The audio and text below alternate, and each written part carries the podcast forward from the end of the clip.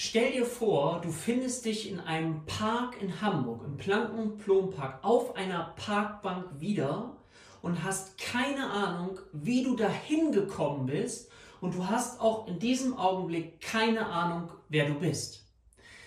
Wenn es dir so mal ergehen sollte, dann ergeht es dir so wie Jonathan Overfeld, der an einer dissoziativen Amnesie und dissoziativen Fug erkrankt ist.